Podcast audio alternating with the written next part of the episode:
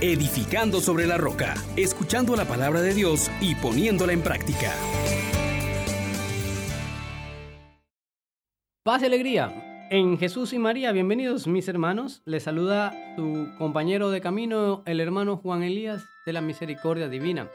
Hoy, en el domingo décimo octavo del tiempo entre año, la mitad del año en el tiempo litúrgico, del tiempo ordinario, estamos hoy pues en una fiesta. Cristo ha resucitado y nos quiere regalar un montón de bendiciones. Por eso, usted esté atento y no se las pierda. Hoy, más que nunca, tenemos que atender a aquel que nos quiere hacer felices. Invitemos pues al Señor y dador de la vida, al Espíritu de Dios Oh gran poder de Dios, enciéndenos en tu fuego el amor. Oh Espíritu, que viene de lo alto, llénanos de Dios. Oh Espíritu, óleo santo, úngenos en el amor. Amado Señor, Espíritu de vida, hoy queremos compartir contigo este momento. Dirígenos y ayúdanos a acompañar cada proceso de la certeza de que tú estás dispuesto siempre a ayudarnos y traernos la dicha de ser hijos de Dios. Bien, mis hermanos, hoy pues tenemos unos textos maravillosos. Vamos a tomar pues elementos de cada uno, pero vamos a mirar sobre todo el texto del profeta Isaías, capítulo 55, versículos del 1 al 3. Así dice el Señor. Oigan sedientos todos, acudan por agua. También los que no tienen dinero vengan, compren trigo, comen sin pagar. Vino y leche de balde. ¿Por qué gastan el dinero en lo que no alimenta y el salario en lo que no da hartura? Escúchenme atentos y comerán bien saborearán platos sustanciosos. Inclinen el oído, vengan a mí, escúchenme y vivirán. Sellaré con ustedes alianza perpetua, la promesa que aseguré a David. Palabra de Dios. Te alabamos, Señor. Hermanas, hermanos, hoy la palabra de Dios Viene, además de suculenta, bien preparada, bien distribuida para la vista, para el oído, para el corazón, para el gusto, para todos nuestros sentidos.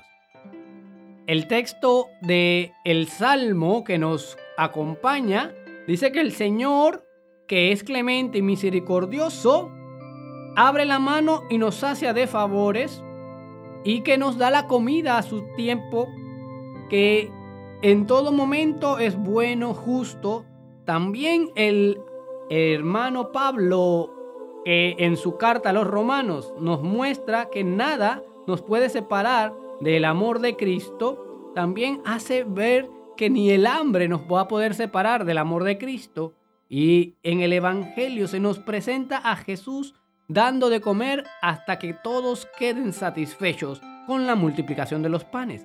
Y ahora, desde ese ambiente tan hermoso donde Dios nos presenta algo tan importante y uno de los placeres más ricos por los cuales incluso se dan grandes guerras, que es por la comida, por el placer de comer.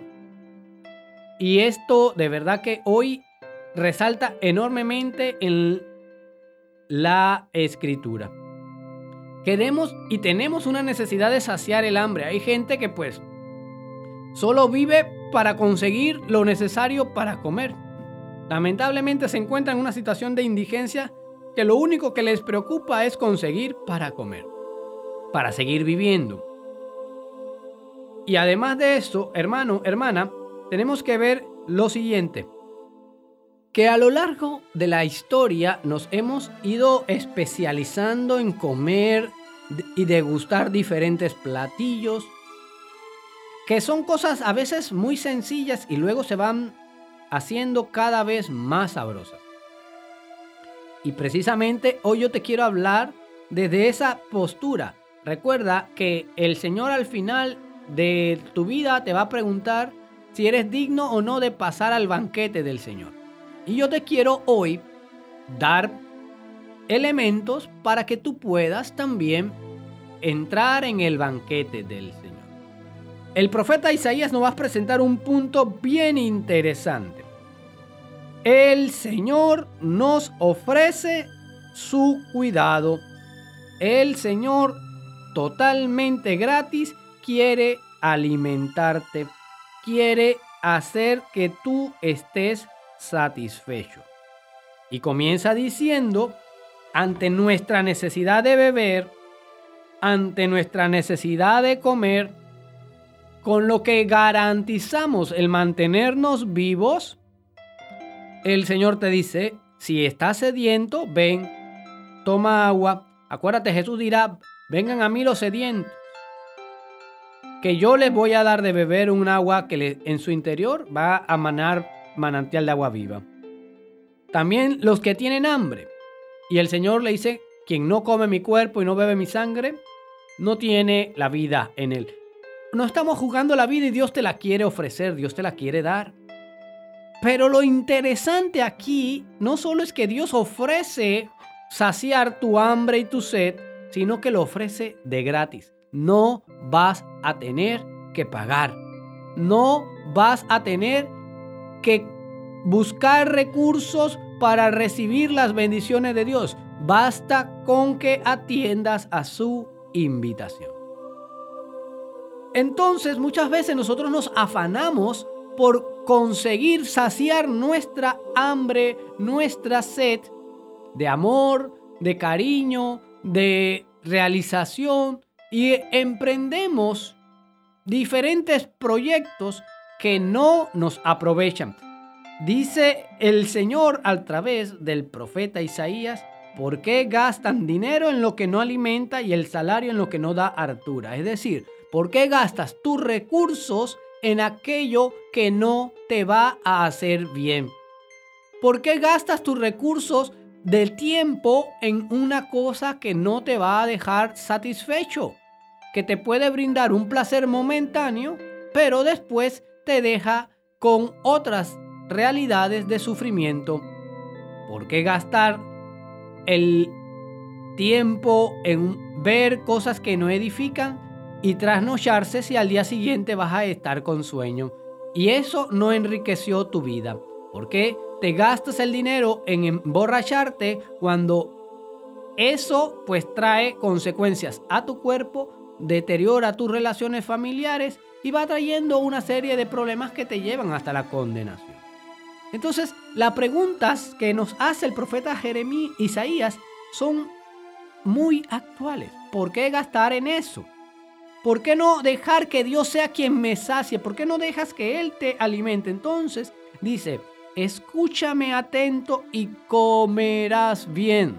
Deja de ser animal de rapiña y de comer cualquier porquería, cualquier cosa en descomposición. El Señor te quiere alimentar bien, te quiere hacer saborear manjares sustanciosos. Pero para que eso ocurra, nos dice lo siguiente, inclina el oído, ven a mí, escúchame y vivirás. Y si hacemos eso, Él dice, sellaré contigo una alianza perpetua. Wow, miren la oferta que nos está haciendo el Señor. Se está volcando para servirnos, para sentarnos a su mesa y darnos el alimento que perdura hasta la vida eterna. También vuelve el salmista a decírnoslo. Él abre la mano y nos sacia de favores. Y definitivamente que Dios que es Padre y es un excelente Padre, no, nadie como Él, está dispuesto a darnos lo mejor. Nos dio a su propio Hijo Jesucristo. Él es el que, a pesar de nuestras infidelidades, es capaz de darnos lo mejor, su propio Hijo, su propia vida. Hermanos, hermanas, este Dios que se manifiesta justo, bondadoso en todas sus acciones, está hoy hablándote que Él está cerca. Si tú lo invocas, Él va a estar contigo. Pero hay que invocarlo sinceramente. Hermano, hermana, llegar a esta relación tan estrecha con nuestro Dios nos llena de seguridad, nos da valentía, nos permite lograr echar ganas cada día, adelante, luchando. Así es mi hermano, mi hermana, que cuando tú conoces a este Dios que está por ti, que está enamorado de ti, descubres que nada vale más que estar con Él. Que no importa lo que te pueda suceder, porque Él está contigo. Hay una segunda pregunta que hoy tenemos que hacer. La primera es, ¿por qué gastas en lo que no alimenta? ¿Por qué gastas en lo que no te sacia? La segunda es, ¿quién me podrá apartar del amor de Cristo? A cuando tú conoces a un Dios que se ha volcado en amor por ti, que te considera lo más valioso, la niña de sus ojos, que te ha grabado en la palma de sus manos, enfrentar todo lo que el mundo trae, las limitaciones de tu propia vida, las limitaciones de estar sometido a diferentes tribulaciones, a situaciones que pueden llevarte a puntos extremos. Pero en medio de todo eso, tenemos que mantener una convicción. Soy una persona amada por Dios. Y en medio de la aflicción, en medio de la angustia, en medio de la persecución, en medio de lo que estés viviendo, como ahora, ante la amenaza de esta enfermedad, la amenaza de estos poderes que quieren controlar el mundo y llevarlo en perdición a Satanás. Hermana, hermano, pon tu mirada en Cristo porque ni la persecución, ni el hambre, ni la desnudez, ni el peligro, ni la espada, ni el presente, ni el pasado, ni el futuro, ni ángeles, ni potencias, ni principados, nada, ninguna criatura alguna puede separarte del amor de Cristo. De un amor que Dios lo ha dado totalmente para ti. Pero hay una cosa que te puede separar del amor de Dios. Tú mismo. Tú le puedes decir no a Dios. No quiero tu amor. Prefiero la condenación. Prefiero vivir en pecado. Prefiero estar apartado de ti. Prefiero comer basura. Prefiero revolcarme en el fango del pecado. Prefiero seguir metido, metido en el estiércol, en la mierda. Tú tienes ese poder. Cuidado. Sin embargo, Dios tiene compasión de ti. Dios tiene compasión de ti y por eso no te deja solo. Hoy el Evangelio lo señala espectacularmente. Jesús, afligido por la muerte de Juan, busca retirarse un momento a solas. Pero la gente se entera y llega donde va a estar Jesús. Y dice el texto que cuando llegó, vio la gente y tuvo compasión, tuvo misericordia de ellos. Y allí entonces curó sus enfermedades. Y les comenzó a hablar de Dios. Es que mira, Dios tiene tantas ganas de darte vida que quita tus enfermedades, te trae la proclamación de la buena nueva, pero también está atento de aquellas cosas materiales que tú necesitas. Y precisamente se preocupa también no solo de nutrir tu alma, sino de llenar tu cuerpo, de todo lo que física y emocionalmente necesitas. Y es allí donde Él cuenta contigo. Con lo poco que tengas, con todo lo que hay en tu vida, bueno o malo. Preséntaselo al Señor y verás las maravillas que puede hacer. Alimentó a cinco mil hombres sin contar a mujeres y niños con solamente cinco pan y dos peces. Y sobró de tal manera que se llenaron doce canastas. Hermanos, negocio redondo, estar en disposición de acoger lo que Dios te ofrece, de no dejar que nada te separe de Él, especialmente tú que tienes el poder de decidir, pero escucha atento a su voz y ofréceles tus dones.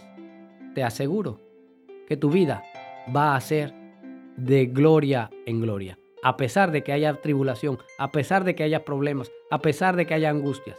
Sabes en quién has puesto la confianza y que solamente quiere hacerte el bien. Por eso hoy nos ponemos en presencia del Señor y oramos delante de Él. Le decimos con fe que, que tome nuestras miserias y le sea propicia nuestras vidas. Ven Señor, en ayuda de tus hijos. Derrama tu bondad inagotable sobre los que te suplican y renueva y protege la obra de tus manos en favor de los que te alaban como Creador y como guía. Por nuestro Señor Jesucristo, tu Hijo, que contigo vive y reina en la unidad del Espíritu Santo y es Dios, por los siglos de los siglos. Amén, amén, amén. Bendiciones para todos. Les exhortamos, hermanos, por la misericordia de Dios, que pongan por obra la palabra y no se contenten solo con oírla.